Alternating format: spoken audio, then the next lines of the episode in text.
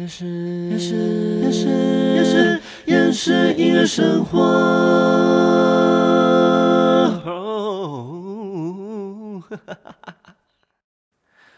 欢迎收听厌世音乐生活。生活不能缺少音乐，但好厌世。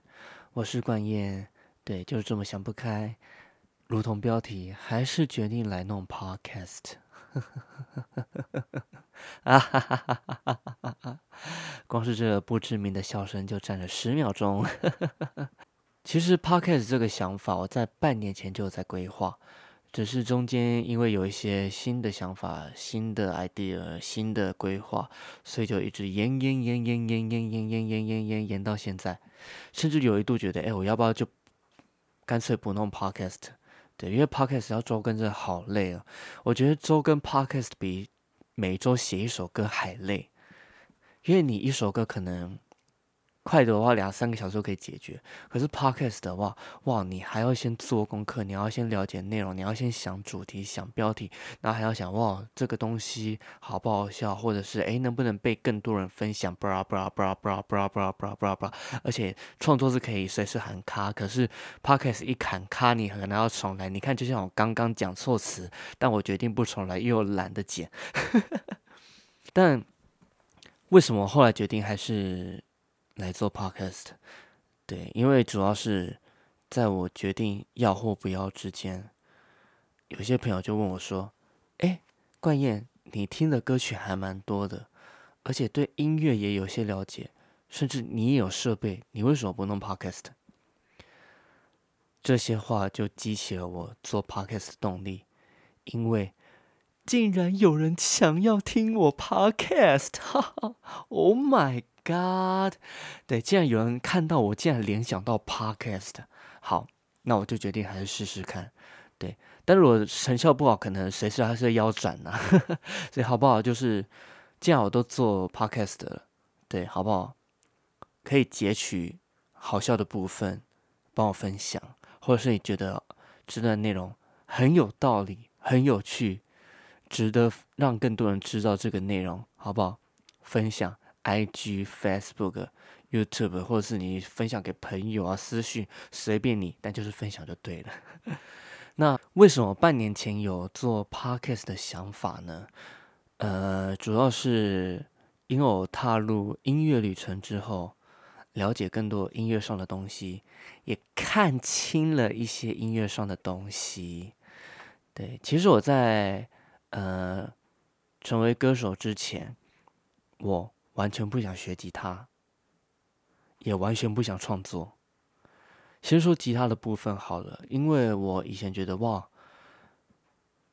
高中上课就已经够累了，书包就已经够重，你还要再背吉他，好重。而且我当时对吉他的想法是，好痛，那个弦在指尖上摩擦。长茧、出血，我不要，就是这么任性。所以我那时候就完全没有学吉他的念头。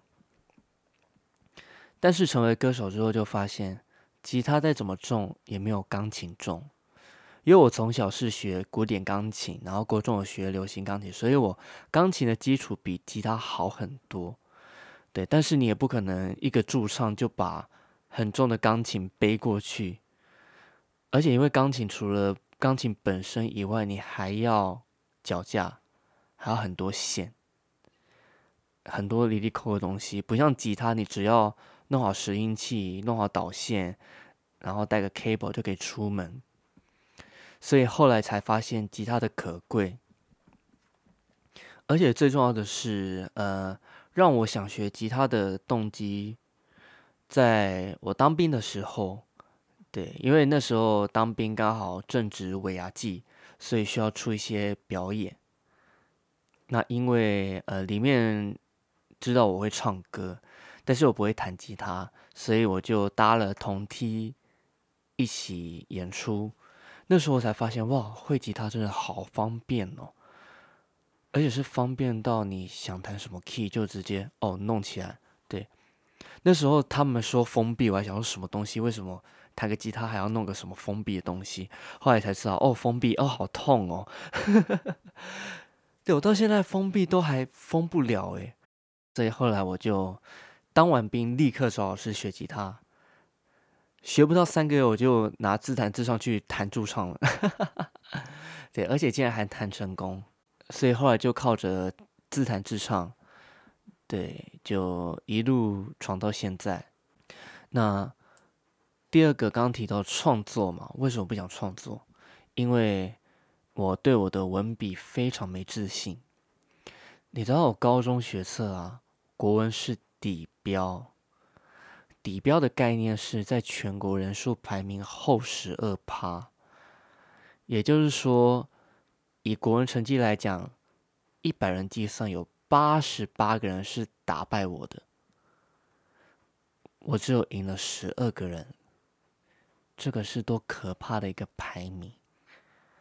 所以我那时候觉得，哎，作曲还可以试试看，作词的话，二星系写。但是其实，呃。音乐旅程走久了，也发现，哎，其实也没人写歌给我啊。好吧，没人写给我，照自己写写看。对，那写歌的契机是在当兵完当歌手以后，有接到一些售票演出。那售票演出对我来讲，就是除了翻唱以外，应该也要写一些自己的原创，所以我就写了一些歌曲。对，那其实当时写之前，我是完全没有自信的。对，那直到上台演出，我都是非常紧张。但演出完以后，发现哎，其实反馈蛮好的，甚至有些朋友说，哎，其实你有些歌词是有打动到我的。对我就想说，哇，原来我的创作是可以打动人的，所以就继续写歌，继续写歌，而且越写越上瘾。对，甚至是去年还去一五零零报了进阶作词课。如果你喜欢音乐，如果你想让自己音乐上的旅程越来越好，我觉得势必是要上一些课程，就是让老师点醒你一些平常在练习过程中的绊脚石。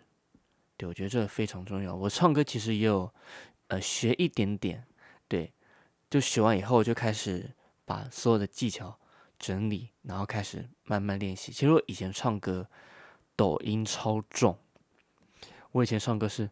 呵呵呵呵呵呵，这样子真的对，不信的话，我晚一点可以找自己演出的影片秀给你们看，是真的很浑厚。那第二个原因是因为，对我自己就很爱听音乐，很爱听流行音乐，而且爱听歌，听到还上了综艺大热门猜歌王，还猜到跟魔王 PK。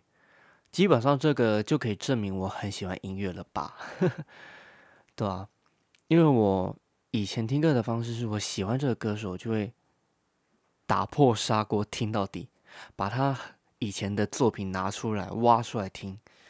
对，所以当时呃林俊杰跟张惠妹能那么顺利的拿到猜广冠军的原因是，其实那时候我准备三十趴的歌单而已。